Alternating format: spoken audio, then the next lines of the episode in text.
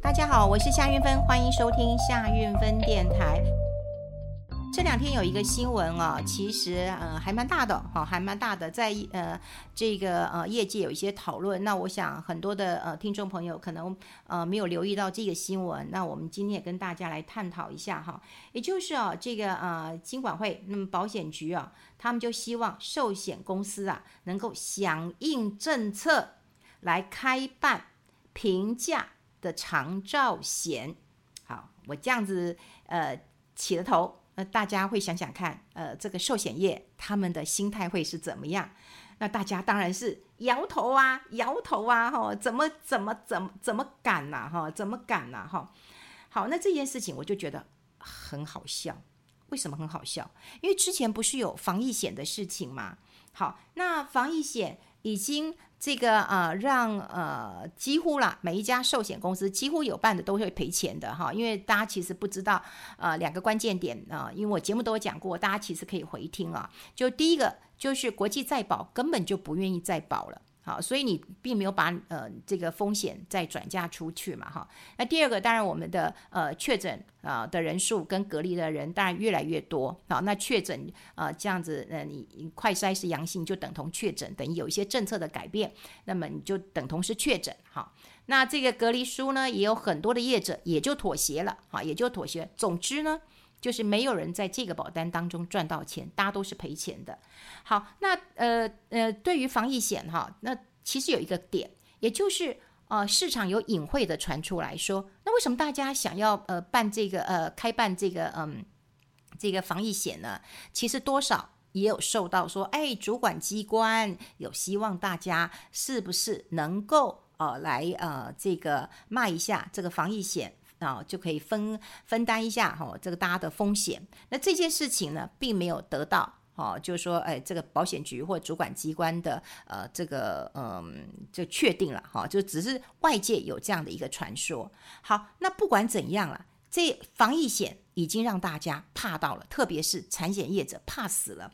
那现在金管会、保险局又希望说，哎，你们可不可以响应政策啊？好、那你要。卖一下哈，这个呃，这个长照险，那大家都知道，为什么大家不卖不不买长照险？长照险贵呀，哈，贵呀！你想想看，这个这个长照险，呃，未来好，你生病照顾这个钱到底有多少？所以长照险，呃呃，这个商品在台湾其实卖得不好，好卖得不好，因为过去大家都认为是贵，后来大家会去买呃什么，就是残服险，好残服险。那残扶险就是说啊，万一我这个呃残了呃废了，那是不是呃这个有呃失能的津贴啊，或者是有其他的津贴进来？但你讲到平价长照险，好，这个真的是呃让这业者哈吓得半死。听说有很多寿险公司的高层就一直抱怨呐，说哎，监管会以为我们赚钱很容易吗？好，那每次哈都要把这个商业的保险公司来办一些具有社会保险。意涵的这个商品，哈，过去讲微型保单，哎，这也是让我觉得很火大的。这也是主管机关说，哎，你们要卖一些微型保单呐，哈，那我真的觉得主管机关不够用心。微型保单，你一定要卖微型保单吗？那你为什么不卖定期险呢？定期险其实又便宜，又便宜，只是说定期险，你今天买了十年，好，定期险，好，那你没发生事情，哦，对不起，这钱就没了。你发生事情之后呢，那钱就会进来。那当然啦，这跟台湾人的投资的习性也有关系。大家都把保险当成是投资。我今天花了钱去买保险，我就希望能够赚回来。好，所以台湾才会有很多很奇怪的一个保险。哦，我们都希望买的保险不要发生。大家都知道我腿断过，而且不是断过一次，是断过两次，然后总共开刀三次。好，好，那你说我开刀，我有没有赚钱？有啊。我有买医疗险，我有赚，但你我觉得真的赚吗？我宁愿不要赚这个钱。我躺在床上，我又不能动，我赚这钱要干嘛？我当然希望是我买了保险，我不要发生。就像我买了寿险，难道我希望我马上出车祸死了吗？对，我拿到一笔钱，我赚了嘛。好，那所以台湾投资人一直把保险当成是一个赚钱的工具，所以才会衍生出一些很奇怪的保险。比方说啊，你保险你买了二十年，你都没出事，诶，好，那我就加利息还给你。你钱都拿回来，高不高兴？高兴。那你要不要多付一点成本？要。那你拿回来这些钱，只是比利息加一点利息高一点，就很高兴了。可是你这二十年当中，你去买一个房子的头期款，或者你去投资，你可能都赚很多了。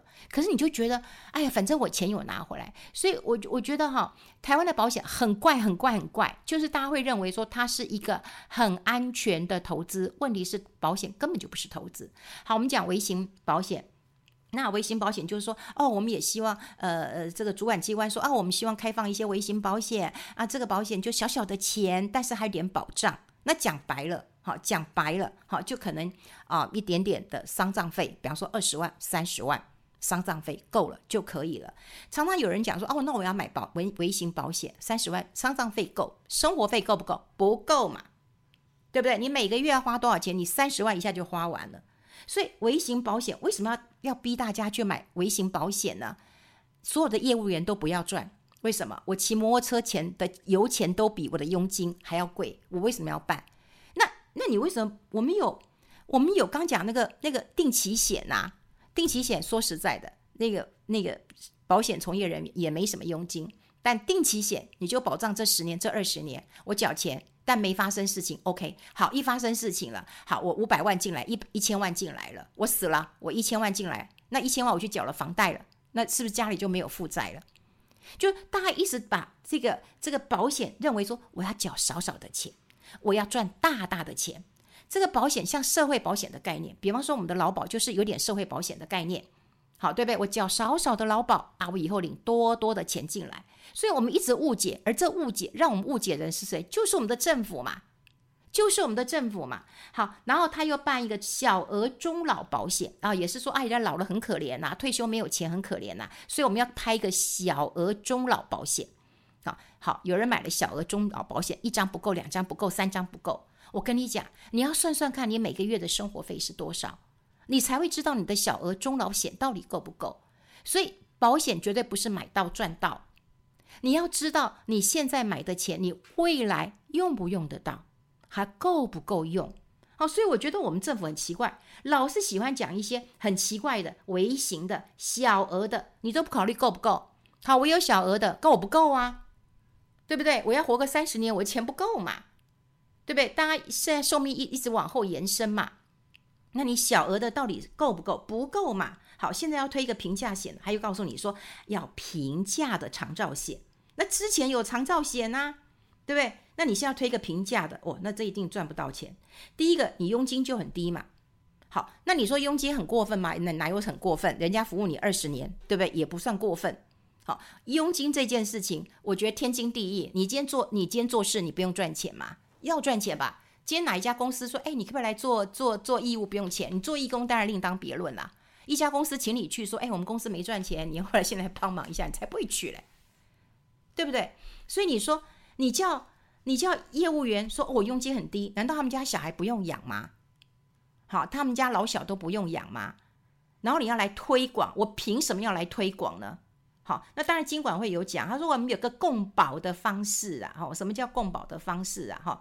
就是说啊，你你你你对于这个呃保险公司啊、寿险公司啊，你自留三十趴啊，中央再保公司承担六趴啊，六十四趴呢，就是哈、有意参加这项方案的寿险公司，大家一起来共保，哇，绑在一起呀、啊，绑在一起呀、啊，对，那大家怕不怕？怕得要死吧？好，那当然他们已经有开过会啦，希望说业者要来开这种平平价长照险啦哈。这种险，我觉得它商业就是商业，好，但当然我也闲话一句啦，就这两天有很多人在讨论说，哎呀，这个信义成品可能要熄灯，当然有很多人很难过的一件事情啊，就是说，哎呀，还要熄灯了，怎么这么这个公司这么无良啊，这么没良心啊，哈，但但统一也讲了，哎，我们十七年了，我们本来说要跟他分润，也都没分润，我们只是做一个简单的呃房租，呃这个这个房东而已，只收租金啊，也很可怜了哈，然后呢？我们现在姑不论了，好，姑不论就是说，哎，这个呃哪一家公司过分？你今天如果是统一的股东，你希不希望公司要能够赚钱？你当然希望他赚钱嘛，对。那我只能讲说，对于这件事情，统一集团他如果能够保下这个成品的话，那当然他善尽社会企业责任，可能这之一吧。好，我觉得一个城市或者是啊一个国家有书店，这是很骄傲的一件事情。但如果书店一个一个的收，这是很难过的一件事情嘛。但你十七年了，你都没有赚钱了。好，然后很强势的就就跟房东说：“诶，你们也要负点责任了。”哈，好，那这一点我必须讲，如果他们有做到了，那对于他们企业形象是是加分的，是加分的，对统一是加分的，集团是加分的。但他们有没有做到，他们也是要对他们的股东负责。所以大家都不要以为说，你寿险公司，我今天是商业公司，我不用对我的股东负责吗？我不用对我我的的员工负责吗？哎，我还有投资你的小股东，哎。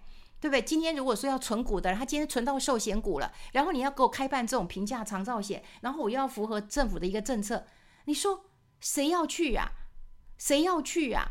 好，那我们来看为什么大家都不去。好，那当然呢，我们的这个官员有讲，他说本来要推动这个平价式的呃这个长照险呢，其实是啊、呃、有原因的，因为现在都高龄化社会嘛，哈、那是不是呃有一些民众未来老了也要住一些长照的机构？那住长照机构当然需要一笔钱嘛，哈、可是你长照的这些服务资源，你可能不能由政府说无限制的提供嘛，好、所以是不是能够有一个便宜的，哈、哦，呃这个平价的长照险？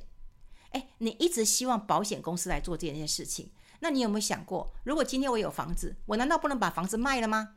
台湾自有住宅率有多高呢？八十几趴，每一个人大概都有房子吧？那我不能把房子卖了吗？然后卖了以后去住住住长照机构吗？不行吗？所以当然啦。官员也讲说，我没有，我没有强迫业者要推出这种评价式的一个呃长照了哈，只是说，哎，当时在沟通的时候，好像大家都有意愿啊，为什么现在又没意愿了？吼，你看，这是这政府官员真的是真的是不接地气，不了解。你没有想想看，关键因素是什么？你现在要提这个，那你之前出现的防防疫保单呢？你对，防疫保单呢？对不对？第一个你要知道啊，防疫保单会什么出事？防疫保单其实那时候也骂过业者了，你国际再保公司都不敢保你了，那你还要推？因为国际再保为什么不不保你？好，为什么？哎，他说，哎，国外 Omicron 已经很严重嘞，那你怎么台湾还拼命推呀？从一月、二月，对不对？那那那那国内在三四月的时候还拼命卖这个这个防疫保单，那那国际再保公司就不愿意再保了。他说，嗯，国际都已经这么严，那个我不要保了。那不要保，你就是一个警讯啊。好，那。你要推这个平价长照险，请问一下再保要不要再保？你这资源可能有限。第二个，我跟你讲，现在大家不相信了，也不相信政府了。为什么？哎，你长照的这个制度跟定义会被改变，就像我们的防疫险嘛，对不对？那时候不是说哦，你你要去做 PCR，你你是阳性哈，然后你才可以说你是确诊。可到最后一到一个高峰之后说啊，你在家快筛阳性就是确诊。你这种政策跟定义不断的在滚动式调整，那你就会让业者暴露在一个很大的风险当中。好，所以你想想看哦，担心你的政策会改变，对不对？然后呢，在整个商品的设计跟理赔上面，你可能没有办法预期会发生什么样的事情。我们都讲嘛，精算师再厉害，他会根据过去的经验值。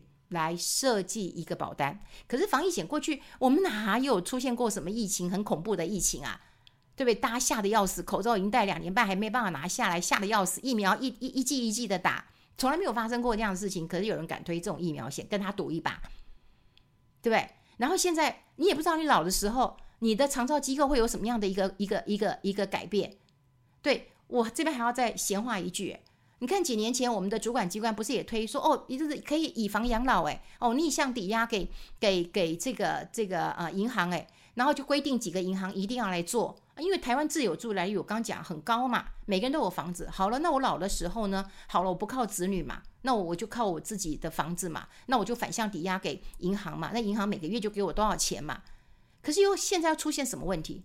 现在出现是很多的银行都规定你子女。要来一起签名，也就是说，今天我妈妈、我我自己，我把我的房子，我名下的房子，我拿去反向抵押给银行，银行每个月好给我个五万、十万的，好了，好，我自己去签名吧，因为这是我的房子啊。但他说不不不不不，叫你的小孩一起来，他要签名，为什么？我去问过银行，银行说，哎呀，我们这几年受太多的小孩来这边吵架，说为什么？我等我妈妈的房子，等我爸爸的房子，等这么多年了。那为什么他可以反向抵押给银行？我不准，我不同意。你看，就这样的事情。好，你看以前我们讲以房养老，可能是每亿一桩，可是后来呢，大家根本不办了。那你说未来我们的长照险、长照的定义会不会会不会有不同的定义的改变？真的，我跟你讲，业者都说不敢想，不敢想。所以你说主管机关，你你从来都没想到说你之前的防疫险的效应让大家都怕了，然后你现在还要弄一个弄一个一个一个平价的长照险。我我觉得台湾啊，就是说，呃，这么多年来，我们最骄傲一件事情是什么？大家都知道，我们有铜板价哦，但现在没有了啦。哈，我们很骄傲，就是说啊，我们的呃物价的水准呃很低。我们到了以前出国才知道台湾的好，可是你看我们的薪水永远都这么低。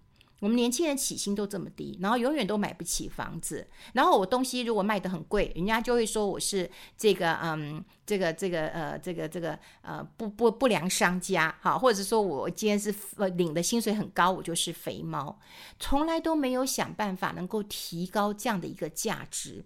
对，你那我们什么都要平价，我们什么都要低价，然后你压死了一堆人。对，既然不是企业来压，既然是政府要来压，好，压成这样子。那你说业者要配合吗？当然不配合啊，当然不配合。所以我觉得重点不在于平价长照险，重点在于你来检视一下你的保单到底是什么。对，你有没有储蓄险的保单？好，有。你你你你，如果有一天对你老了，你你要去住机构了，你的储蓄险解约有多少钱？对，你有没有钱是藏在保险里面？你不知道。然后有一天你发现啊，真的要推平价长照险，听起来不错，那我也去买好了。就你也不知道这到底要干嘛的，那当然业者也不推了。我们从来不知道我们的保险真的是买什么，我们大家只买安心了。然后再加上政府一直逼的业者啊，你要这个，你要那个，你要那个。然后你觉得呃，这个业务员都没有佣金，没有奖金，他会努力去推吗？你的政策会推吗？这真的是一个很糟糕的政策，真的是没有从基本的教育当中让投资人知道保险是什么，投资是什么，然后把自己的。